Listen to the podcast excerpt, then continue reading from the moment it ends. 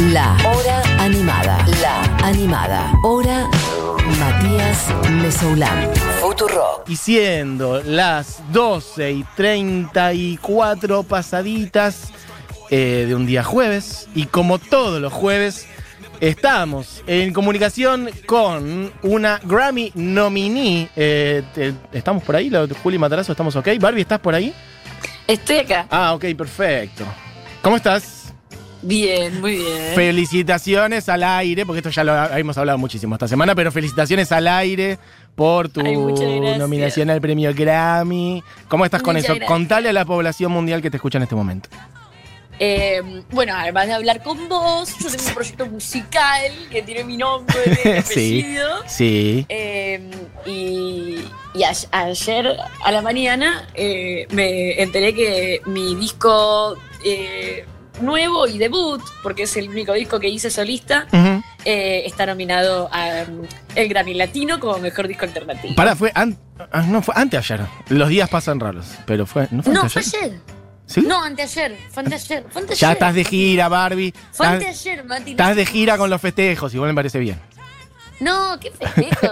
O sea, no solamente yo sigo en cuarentena, Sí. eh, sino que, eh, no, ayer mi, mi hijo estaba haciendo pis eh, inodoro parado y se cayó al piso y se dio un palo muy, muy grande y todo mi día fue eh, estar en las corridas con, con el niño golpeado. Ok, pero está bien, que digamos, no. no día. Está porque muy bien, caerse en el baño, viste que parece es. un chico golpeado. Parece un y chico- yo ahora tengo que lidiar con salir, ir a la plaza o ir al barrio y que la gente me juzgue y me mire porque es un golpe que claramente lo fajé. Claro. Mirá si encima, ponele que hubieras dado esta situación, de que vos festejando, hubieras abierto un shampoo o algo así, y estuvieras medio en pedo, y de repente tu hijo se cae, y caes al hospital, vos medio ebria y tu hijo medio golpeado. Ya y- y no, no hay manera de defender esa situación. Lo que pasa El es nivel que vos de estás sospecha. hablando de algo, sí vos estás hablando de algo como caer medio ebria, pero vos no entendés que por más que vivamos en una sociedad un poco más progre de la que era hace un tiempo, Sí. yo cuando camino por la calle ya luzco como una persona no confiable para la mayoría de la población. Ok.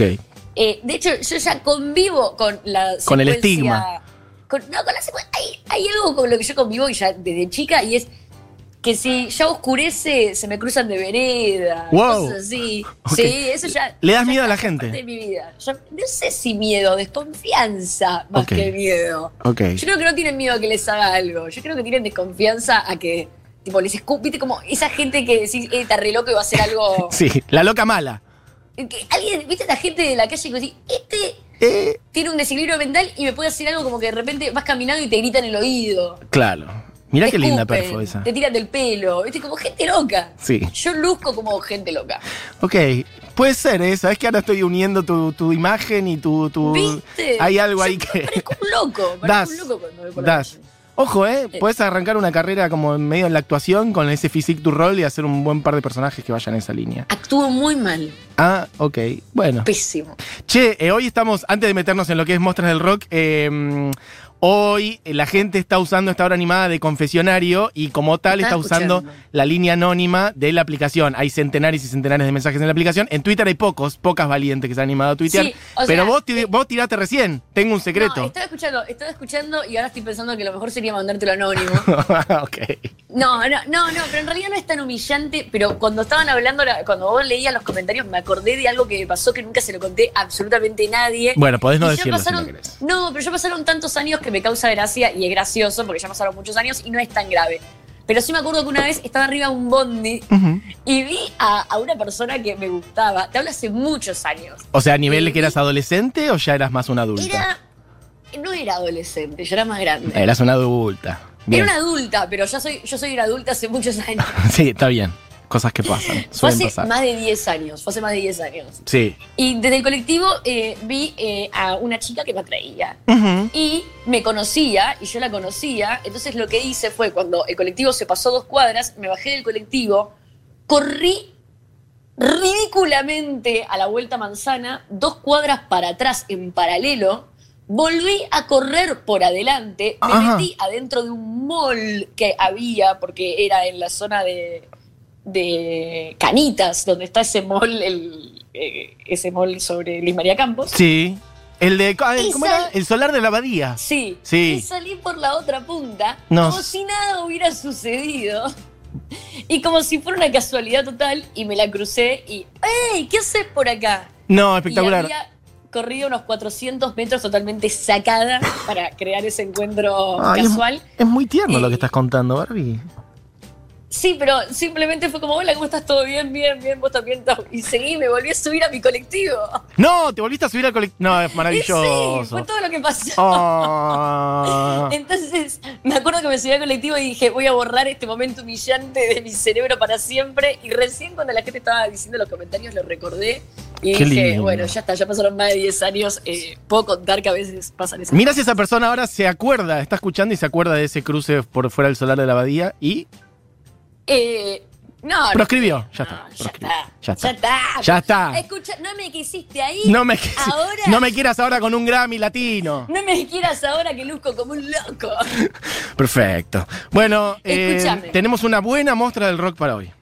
Tenemos una gran muestra del rock. Una eh, gran nada, esta sigue siendo mi campaña para poder estar eh, eh, mínimo seis Sí. veces por semana en el programa. Ok, perfecto. Así que voy, lo que voy a hacer, yo quiero decirle a la gente que Sí. como eh, me censuran y solamente me dan 20 minutos por semana. No hoy me diga los dieron a así, tiempo. no lo diga Hoy así. me los dieron a tiempo, es la verdad. Hoy me los dieron a tiempo. Este programa además no puede durar una hora, es ridículo. Eso es cierto también.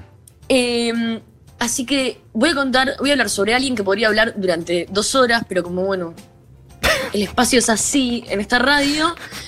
Eh, elegí un par de historias. Primero voy a hacer una intro para Sí. entenderla y después voy a contar un par de datos sobre ella. Bien, porque por ahí hay gente por ahí joven que Sí. por ahí no sabe quién es. No demos por sentado nada. Yo creo que hay mucha gente que no sabe quién es. Eh, em, De hecho, mira, a mí también me pasa.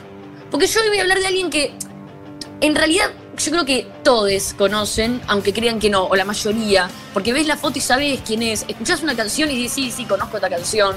Si sos una persona festivalera, tenés alta chance de haberla visto en vivo. Sí.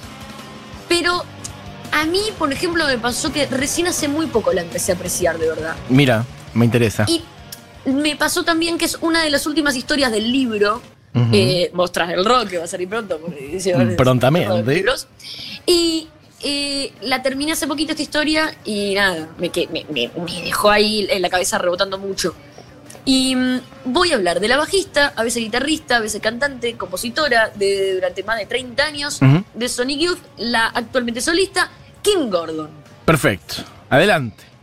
Kim Gordon eh, nace en Nueva York, no en Manhattan, sino en Rochester, que es el mismo lugar donde nació Wendy Williams, que estuvimos hablando la semana pasada, y nacieron con un año de diferencia, podrían haber sido amigas de la cuadra, pero, pero Kim Gordon se fue para California. LA.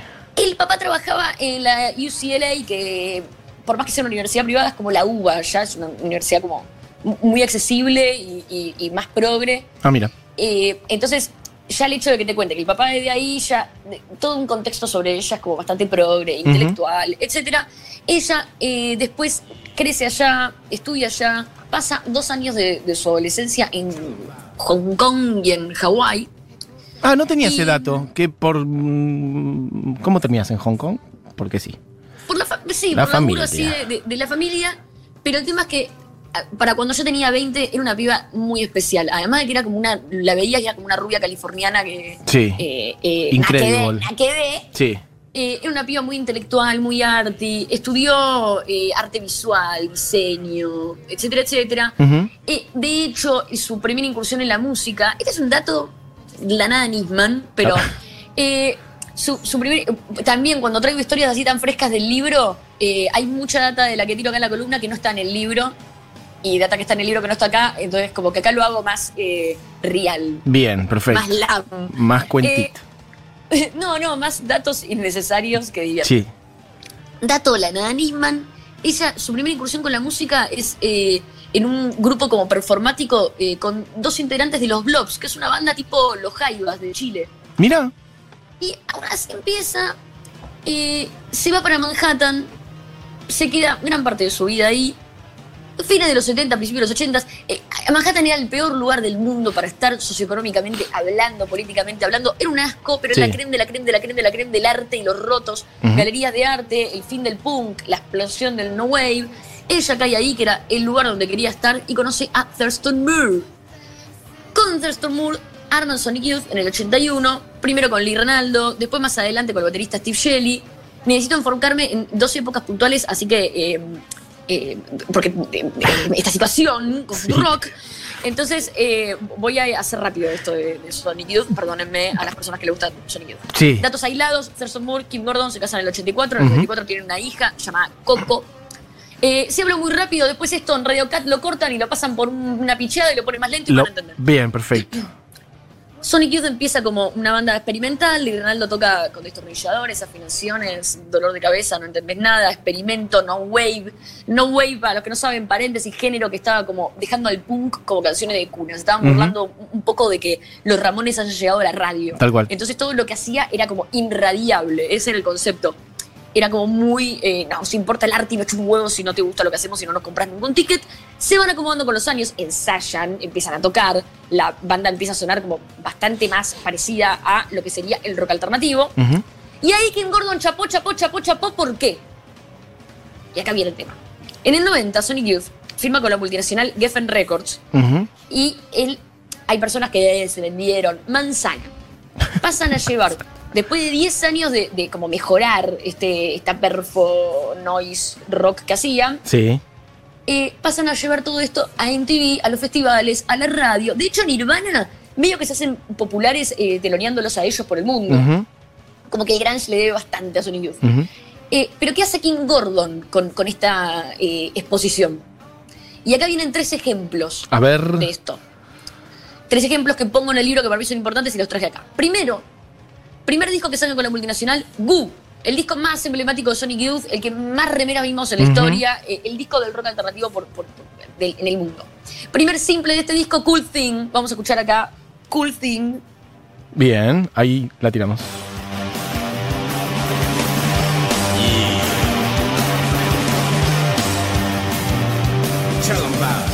Bueno, eso estar escuchando ahora de fondo. Sí.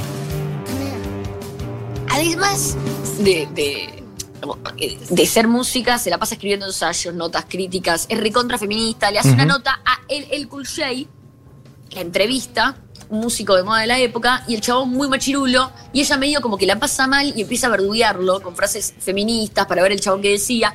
La nota termina siendo medio un chiste, y este tema es una burla, ese encuentro.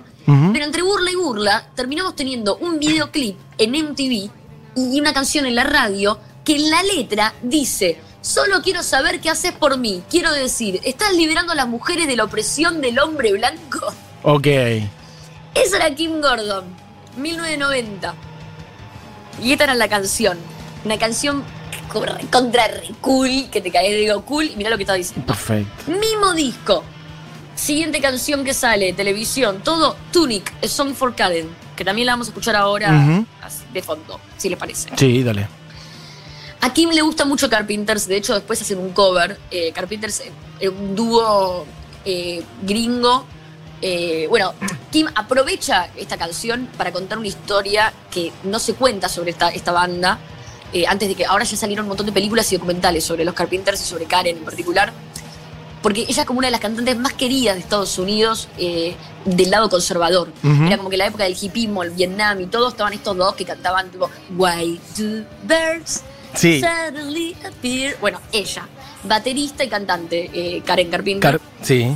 Carpenter. no sé Carpenter. Carpenter, Carpenter, Carpenter. Carpenter. Los Carpenters. Que ella, Eh. no sé si lo vas a contar, pero Voy a contar eso. perfecto, adelante. Eh, ¿Por qué le hace la canción? Porque lo que nadie hablaba, hasta ahora ya se habla un montón, pero en esa época nadie hablaba, y, y de repente Sonic Youth hace un videoclip y una canción sobre eso, Sí. es que Karen muere a los 32 después de consumir un montón de pastis para adelgazar, Ujú.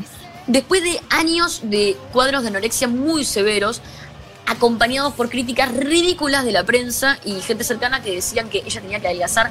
Como cuando arranca, era una baterista increíble, compositora, cantante increíble, compositora no, pero cantante increíble, divina, que pesaba 50 kilos y la prensa se daba el lujo de decir debería pesar 45.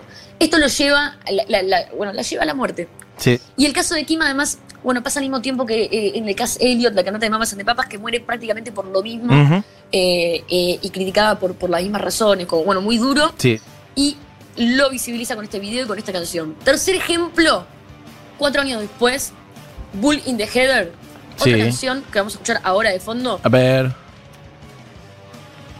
Siga, siga, porque ahí está. Está ya el movimiento Riot Girl, que, eh, pero claro, en dos ciudades locales de Estados Unidos, paréntesis, movimiento Riot Girl, un grupo de pibas que empiezan a armar bandas solo de pibas, con letras súper feministas, fanzines, ciclo, festis, y todo el- es el comienzo de algo que le iba a dar mm, mucho más espacio a muchas pibas en el rock.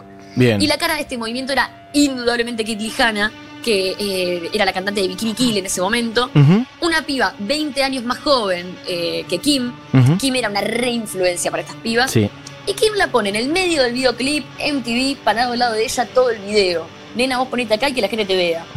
Esta actitud, 1994, ¿viste? De Kim Gordon, utilizar siempre que podía y tenía un hueco esos espacios para visibilizar a una compañera, eh, para visibilizar eh, eh, algo de lo que no se hablaba alrededor de los Carpenters, para tirar frases que un pendejo, imagínate los pendejos alternativos, Sí, escuchando sobre la opresión del hombre blanco. Bueno, Kim Gordon es la mina con más onda en el planeta Tierra. Sí, Vamos a aclarar esto. Totalmente. Ya. Vos veías a Sonic Youth y no entendías eh, de dónde había salido. Tanta onda que le puso Sonic Youth que en algún punto se armó una moda de meter una mina en la banda gracias a ella. Ah, mira, nunca, nunca no lo había pensado así, pero eh, sí. Hubo como Sí. todo un boom en los 90 donde, y, y también acá en Argentina, ¿eh?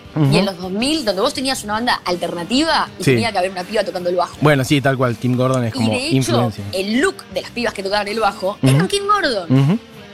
El corte carré, vestidito, eh, eh, era ella. Sí. Bueno, salto a otra época, me voy de ahí porque elijo un par de cosas para contar de ella, pero hay muchas en el medio, muchísimas. Kim se divorcia de Anderson Moon Ujú. de una forma muy desagradable. Él la engaña de una forma infantil, así, le rompe el corazón, celular, la caga, le miente, le miente, le miente, terapia, bla, bla, bla.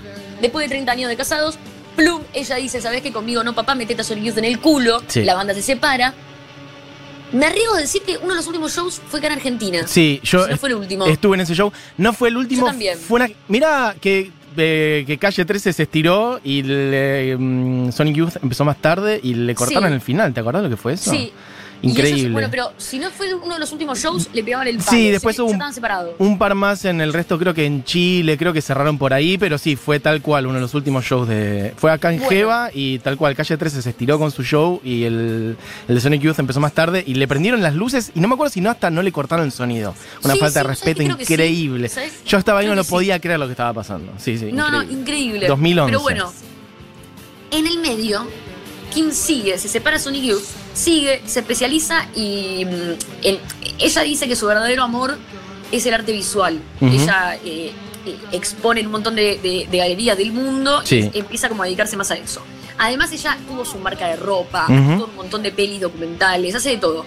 Y de hecho en el 2004 sacó un libro que recopila todos los ensayos que ella fue escribiendo a lo largo de su vida sobre género, entrevistas, en contra del capitalismo, Bien. como un, un montón de cosas que va escribiendo. Y al año saca su autobiografía, la recomiendo extremadamente, La chica del grupo. No la leí, pero me la han recomendado mucho. ¿Está buena? Y la venden acá en Argentina, está editado acá. Ujú. Eh, esto me gusta mucho. Muchos periodistas y críticos del rock empiezan a matarla a Kim Gordon, porque en lugar de hacer un libro hablando de falopa, guitarra, garche, chime de Kurt Cobain, Sí. bla, saca un libro diciendo, muchachos, el rock es una mierda, son todos recagones, eh, son todos recaretas, Sí. es un asco.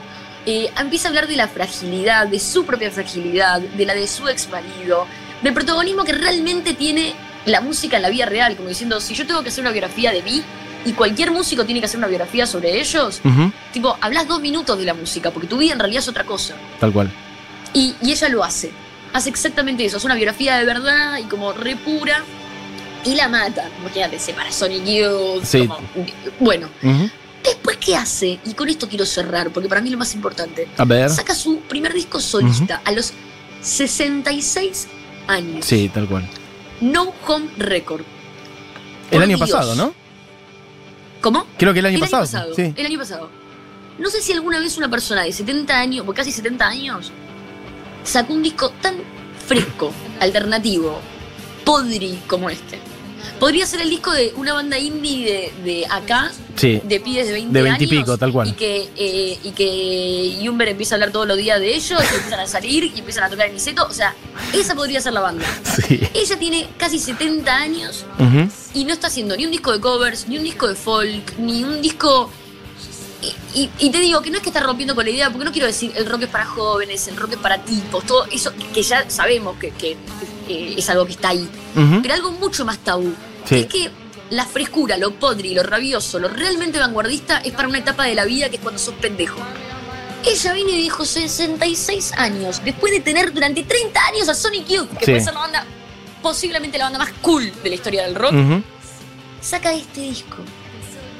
Saca este disco y por eso quiero cerrar con Hungry Baby, que es eh, una canción que cuando la gente la escuche necesito que entiendan que estamos hablando de una mujer de 66 años que estuvo 30 años con Sonic Youth y que mandó toda la mierda y cerró con No Home Records, su disco solista, que para mí es de lo mejor que salió el año pasado en el rock. Sí. Una señora de casi 70 años. Increíble además. eh, nada, que sea su primer disco solista, ¿no? A esa edad y también animarse, está, está buenísimo. O sea, ese Yo gesto de decir- yo No, hago mi música, por más que haya cerrado Sonic Youth. De hecho, hizo un- tuvo un par de otros proyectos en, de 2011 para acá, eh, pero no, eran, no era ella solista 100%. Y sacar su disco solista de esta edad me parece algo maravilloso.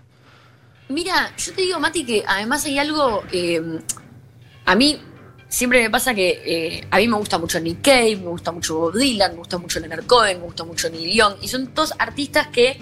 eh, bueno, Patti Smith también. Artistas que siguieron sacando discos eh, digamos, de los 50 en adelante, increíbles.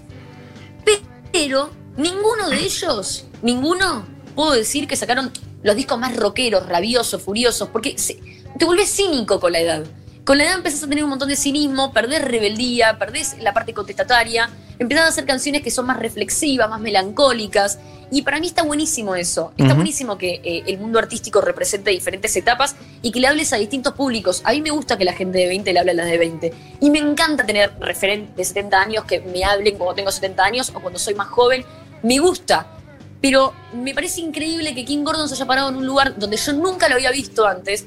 Que es decir, a mis casi 70 años, eh, las ganas, la forma que yo encuentro de decirte esto es con esta distorsión, con estos gritos, con esto disonante, y de repente estás está, eh, haciendo de nuevo la vanguardia, ¿me entendés? Ah, Y, y a mí me- yo me quedé como choqueada y no pude encontrar otro ejemplo paralelo eh, como ella. Y creo que realmente lo logra porque eh, son esas personas que jamás le dejó de chupar un huevo que le vaya bien o que le vaya mal o absolutamente nada alrededor. Y de hecho quiero aclarar esto, Coco, la hija de ellos, tiene una banda Sí. y una de sus reglas es que ninguno de sus padres puede ir a verla en vivo y me parece espectacular. Mirá, me encanta, no sabía eso. Está, ¿Y qué sabemos de la banda de, de ella, Coco? Ay, yo poco y nada, debería Ok, saber más. Bueno, investiguemos. Bueno, Barbie, eh, espectacular. Vamos a Bueno, ir Mati. cerrando el programa. Che, quiero decirte que han llegado muchos mensajes de gente emocionada, de gente felicitándote a vos por tu nominación al Grammy Latino. Mucha gente diciendo cosas de, de Kim Gordon y algunas personas que efectivamente estuvieron en ese show. Este, y sí, que le cortaron. Eh, me colé en ese show de Sonic Youth, dice Lucila, fue increíble. Todos Personal nos Fest. colamos en ese show. Re careta. Thurston Moore tocando la guitarra con un ventilador. Eh, Clarita dice, fui a ese y terminé indignada. Les prendieron la luz y les cortaron el sonido. Estuve en el show de Sonic Youth en Jeva. Dice Rosarino, que ganas de romper todo cuando le cortaron el show. Bueno, sí, efectivamente. A mí es así fue. Eh, Barbie, cierro el programa y nos vamos con qué tema que habías elegido. No, ja- eh, eh, Birds, Hungry Birds. de Perfecto. No Home Records, el último disco. Perfecto. Bueno, beso grande, Barbie. Nos reencontramos el jueves que viene. Yo Besote grande, Mati. Y cerramos entonces con tema elegido por Barbie Recanati de Kim Gordon, ¿o no? Hungry Baby. Y cuando quieras, tiralo nomás de su disco solista. Amigues, esto fue la hora animada. Volvemos en el día de mañana con edición de viernes. Que tengan una gran tarde. Adiós.